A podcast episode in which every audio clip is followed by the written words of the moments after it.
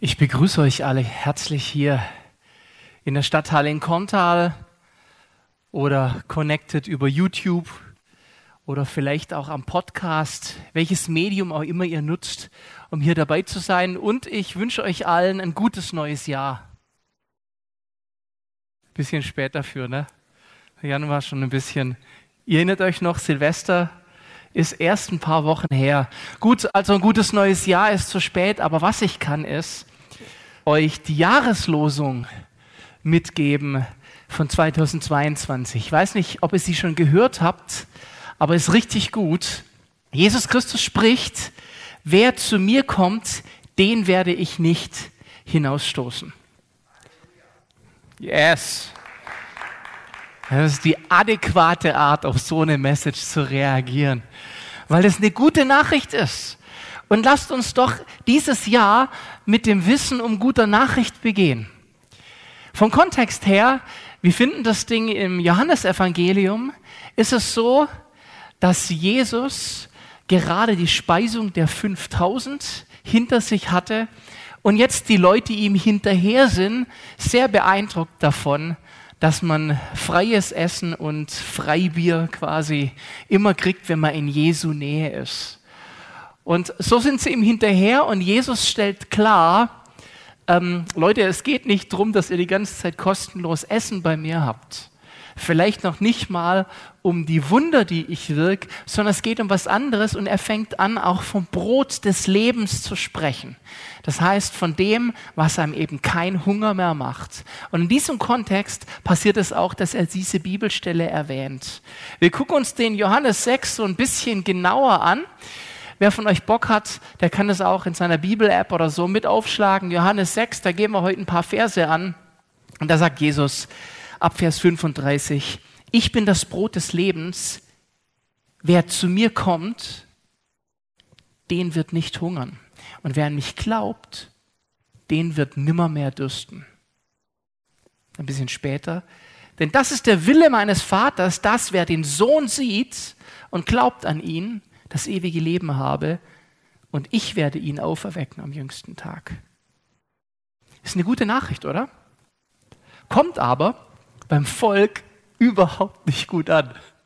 Jesus sagt das und wir sind alle so, ich rezitiere nochmal, Halleluja. Aber das Volk ist so, wir wollten eigentlich kostenlos Essen haben. Und die fangen an zu murren und zu meckern ob dieser Stelle.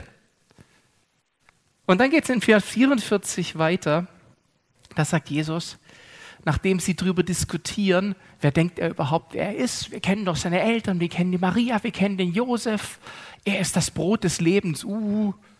Es kann niemand zu mir kommen, es sei denn, ihn ziehe der Vater, der mich gesandt hat, und ich werde ihn auferwecken am jüngsten Tag. Und jetzt nochmal in Vers 47.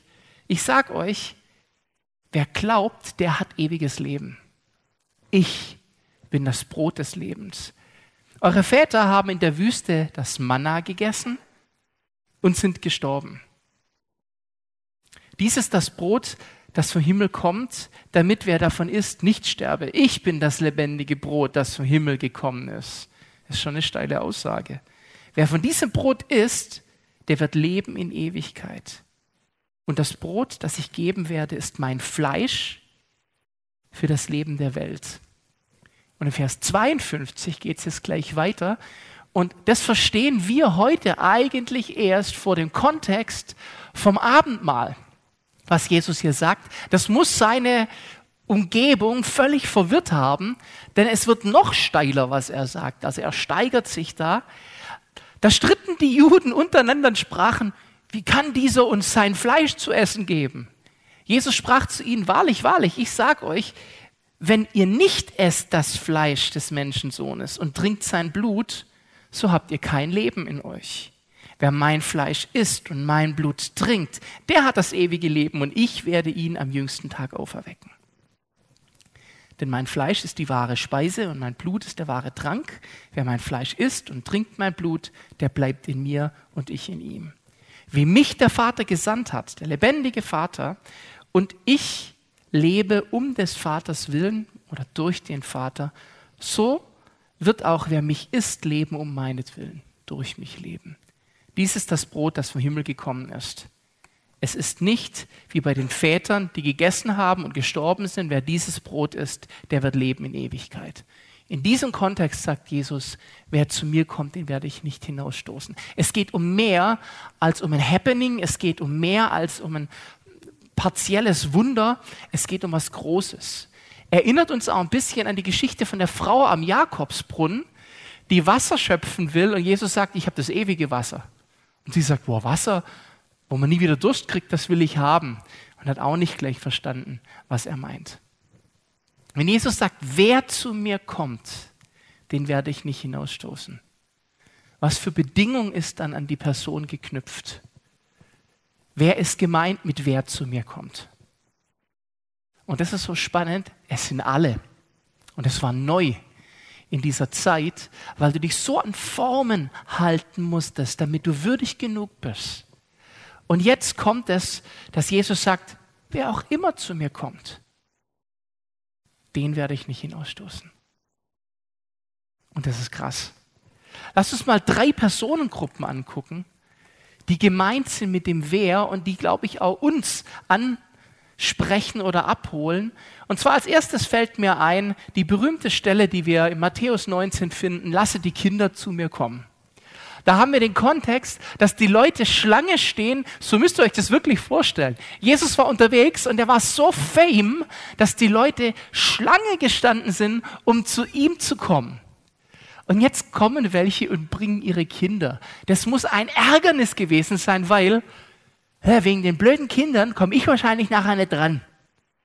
Ich vermute hier ganz stark, dass das die Motivation war. Und die Kinder, meine Güte, sind eh Kinder. Kinder halten sich auch nicht an irgendwelche Formen. Kinder sind einfach, wie sie sind. Versuch mal, ein Kind in eine Form zu pressen. Das ist so schwer. Boah, ich erinnere mich früher, wenn ich mit meinen Eltern in die Kirche gegangen bin und dann musste ich mich an die Form halten. Und mein Vater hatte seinen strengen Blick neben mir und wenn ich dann irgendwie zu laut war, habe rübergeguckt, verhalte dich würdig. Kinder äh, sind so nicht. Kinder sind. Und Jesus sagt, Lass die Kinder zu mir kommen. Denen gehört das Reich Gottes. Das war wieder so eine Schelle an seine Umgebung. Und was ich richtig cool finde, in Matthäus lesen wir einen kleinen Satz dabei, Matthäus 19, Vers 15. Und er legte ihnen die Hände auf, das lesen wir noch, und jetzt kleiner Nebensatz, und ging von dort weg. Das heißt, er hat die Kinder gesegnet und dann war er fertig. Und dann ist er gegangen und wirklich mussten die anderen warten. Ich, ich finde es super. Jesus sagt, nicht eure Prios sind meine Prios. Kinder sind mir wichtig, in euren Augen nicht. In meinen Augen sind sie wichtig. Und deswegen setze ich meine Prio auf sie. Naja, und dann haben wir die nächste Personengruppe, die uns in der Bibel auffällt, und das sind die Sünder. Und die kam ja gar nicht gut weg in der Gesellschaftsform damals, wo so durch das Religiöse bestimmt war. Und wenn du offensichtlich ein Sünder warst, dann hattest du keinen Zugang. Zu vielen Orten hattest du keinen. Und ihr seht das Pick hinter mir und das deutet schon ein bisschen an, um was es jetzt geht. Die Geschichte, die wir im Lukas 7 lesen, und zwar Jesus Salbung durch eine Sünderin. Kontext, Jesus wird gerade gefragt von Johannes dem Täufer, bist du der, der da kommen soll oder sollen wir auf einen anderen warten? Und Jesus sagt, zeigt mal und verrate dem Johannes, was ihr seht an Wundern und dann wird er merken, wer ich bin. Und dann gibt es im Rahmen dieser Aussage auch nochmal eine ganz klare Pro-Aussage für Sünder. Und zwar indem Jesus sagt, die Zöllner, die haben alles richtig gemacht, indem sie zu Johannes dem Täufer gingen und sich haben taufen lassen und ihre Sünden bekannt haben. Die, die es falsch gemacht haben, waren die Schriftgelehrten und Pharisäer, denn die sind nicht zu Johannes gegangen, um sich taufen zu lassen und haben sich vor Gott nicht gedemütigt. Und dann lädt einer der Pharisäer Jesus zum Essen ein und sagt, dann komm doch zu mir zum Essen. Und dann kommt Jesus mit ihm, weil Jesus ist wirklich krass, der geht zu jedem und geht zu dem Pharisäer zum Essen und die liegen bei Tisch und es kommt diese stadtbekannte Sünderin rein, wie auch immer sie sich reingeschlichen hat. Für den Gastherren muss das ein Ärgernis gewesen sein. Und sie schleicht sich durch bis zu den Füßen von Jesus, kniet sich nieder, fängt an zu heulen, gießt teures Salböl über seine Füße und fängt an, ihn zu küssen. Und wir lesen in der Bibel zärtlich. Und die hört anscheinend nicht auf. Das heißt, die, die ist da, die heult, das Wasser läuft, dann trocknet sie wieder die Füße mit den Haaren ab. Ihr müsst euch mal das Bild vorstellen, nicht so verklärt, wie wir das im Kopf haben, weil wir es alle schon x-mal gehört haben, sondern stellt euch ein Abendessen vor, wo ihr eingeladen seid und das passiert. Wow. Und dann denkt dieser Pharisäer bei sich, naja, wer hinter dem Jesus wirklich mehr als wir dachten, wüsste er, was das für eine ist. Und dann wendet sich Jesus an ihn, weil er weiß, wer sie ist. Und er erzählt dieses berühmte Gleichnis von zwei Schuldnern. Der eine schuldet einem Herrn 50 Denare, der andere schuldet einem Herrn 500 Denare. Beiden wird die Schuld erlassen. Und er fragt den Pharisäer, na, wer von den Zweien ist wahrscheinlich der Glücklichere? Und der Pharisäer sagt, das finde ich immer so spannend, sie laufen in Jesu Fallen ja immer rein. Er in ihre nie, sie in seine immer. Na, der, der mehr erlassen gekriegt hat. Und Jesus sagt, merkst du selber, oder?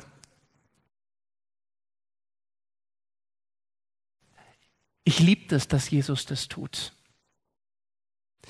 Wisst ihr, manchmal schockiert mich die Hartherzigkeit von uns Christen und unsere Selbstgerechtigkeit in der Begegnung von Sünde. Je älter ich werde, desto mehr erkenne ich an mir Dinge, mit denen ich überhaupt nicht happy bin und wo ich denke, oh Gott, da, da müssen wir beide echt zusammen ran. Und das macht mich eigentlich leiser im Verhalten anderen Menschen gegenüber, ich sag mal, dass ich nicht verstehe. Aber nicht in der Bewertung, wie schlimm die sind, weil ich weiß selber genug, wie schlimm ich bin. Aber wir Christen, wir setzen uns Selbstgerechtigkeit so schnell auf und das schmerzt mich. Es ist nicht so, dass wir laut verurteilen oder mit den Fingern auf Leuten zeigen, aber wir werten, sobald etwas nicht mehr in unser System passt oder nicht mehr unserer Ethik entspricht. Und wir haben unsere Ethik. Im christlichen Kreis ganz groß Sexualethik.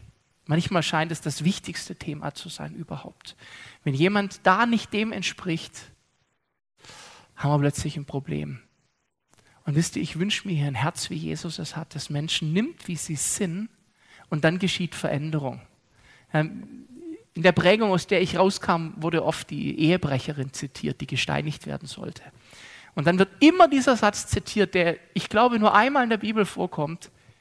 Geh und sündige hinfort nicht mehr. Wie oft in, in Streitgesprächen um ethische Fragen dieser Satz mir schon gesagt worden. Aber Jesus sagte auch, geh hinfort und sündige nicht mehr. Und ich habe mir angewöhnt, den Personen, die das zu mir sagen, zu entgegnen, das darfst du auch sagen. Das nächste Mal, wenn du jemand davor das Leben gerettet hast. Autsch. Weil erstmal hat Jesus der Frau das Leben gerettet. Und er hat ihn nicht gestört, wie befleckt sie ist, und er hat sie genommen, wie sie ist. Und das wünsche ich mir als Kultur. Menschen anzunehmen, wie sie sind und wisst ihr, das sind zwei Dinge. Das ist, ich warne uns vor dem inneren Pharisäer, der aufsteht. Der kommt übrigens manchmal überraschend von hinten. Du denkst gar nicht, dass der bei dir wohnt, der Pharisäer, weil wir halten uns alle für frei und für, für offen. Und in freien Gemeinden sowieso, wir haben das ja für uns gepachtet. Aber dann sneakt der sich so rein auf leisen Sohlen und plötzlich verurteilt er. Wenn du in dir merkst, etwas verurteilt etwas, seid ihr ziemlich sicher, dass es unter großer Wahrscheinlichkeit nicht der Heilige Geist ist, der das tut, sondern der kleine Pharisäer, der kommt. Wäre auch, finde ich, mal ein schönes Kinderbuch, könnte man schreiben. Der kleine Pharisäer. Mir kommen da bereits Ideen.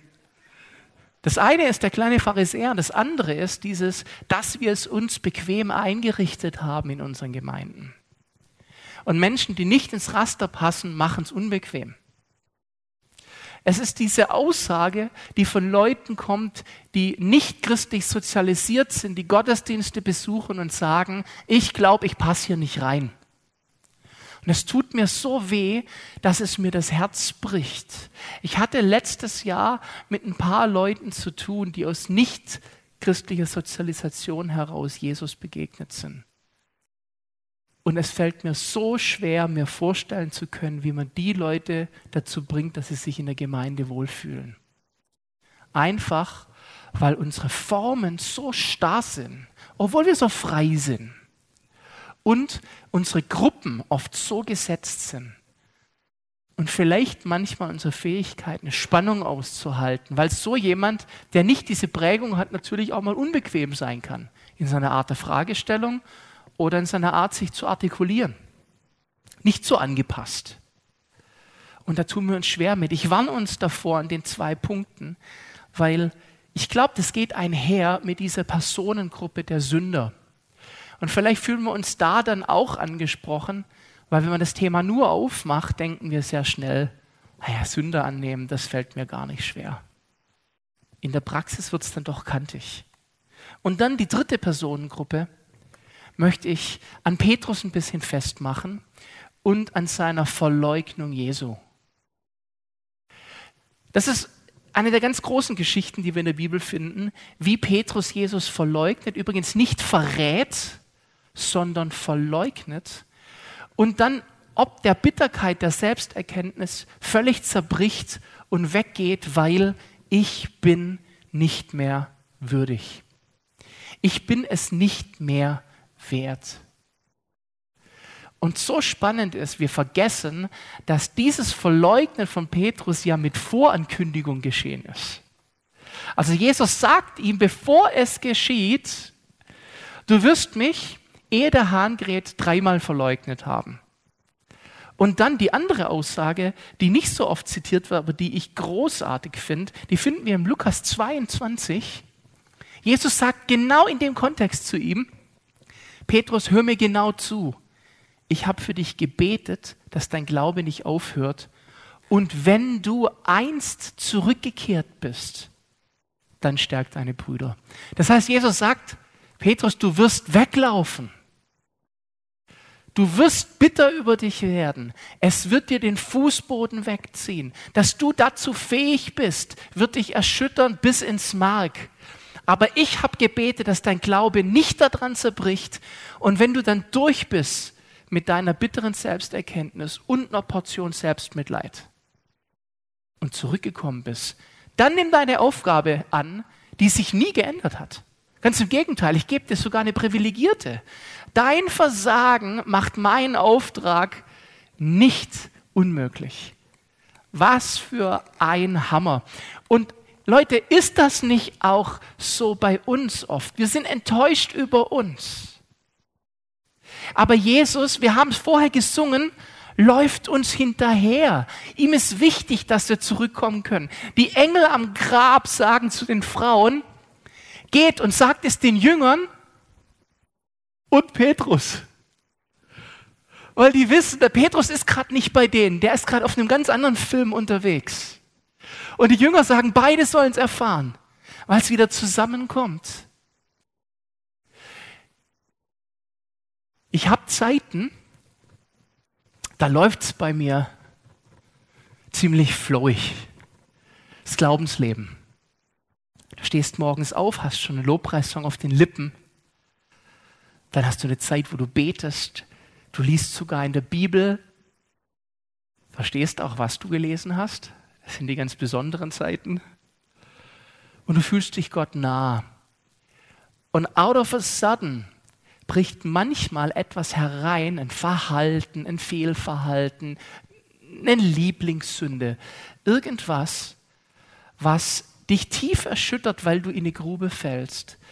Und ich habe den Satz schon mal zitiert, ich liebe ihn so. Zitat von äh, Toby Mac, dem Sänger, der sagt, Reife zeichnet nicht aus, nicht mehr zu fallen, sondern nach dem Fallen schneller wieder aufzustehen. Und wir fallen und sind bitter über unsere Selbsterkenntnis. Wir sind bitter über, jetzt sehe ich, wie ich wirklich bin. Und lass dir sagen, Jesus sieht dich schon immer so, wie du wirklich bist. Jesus ist nie enttäuscht von dir, weil er immer schon weiß, wozu du fähig bist, so oder so. Dieses Selbstverurteilende, dieses im einen Moment verurteilen wir noch jemand anders für seinen Fehler und dann verurteilen wir uns, da sind wir dann konsequent. Es gibt auch die, die nur andere verurteilen. noch schlimmer. Aber Jesus sagt, verurteile weder noch. Unsere Aufgabe ist überhaupt nicht zu urteilen. Nicht über den anderen und nicht über dich, denn ich habe dich freigesprochen. Und jetzt nehmen wir diese Aussage von Jesus in diesem Schmerz, in dieser bitteren Erkenntnis, wer zu mir kommt. Egal, ob du dich für unwürdig hältst, weil du zu klein bist, nämlich nur ein Kind. Oder ob du schuldig bist.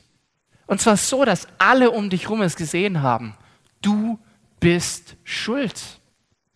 Du bist schmutzig. Du passt nicht ins Bild und nicht ins Raster.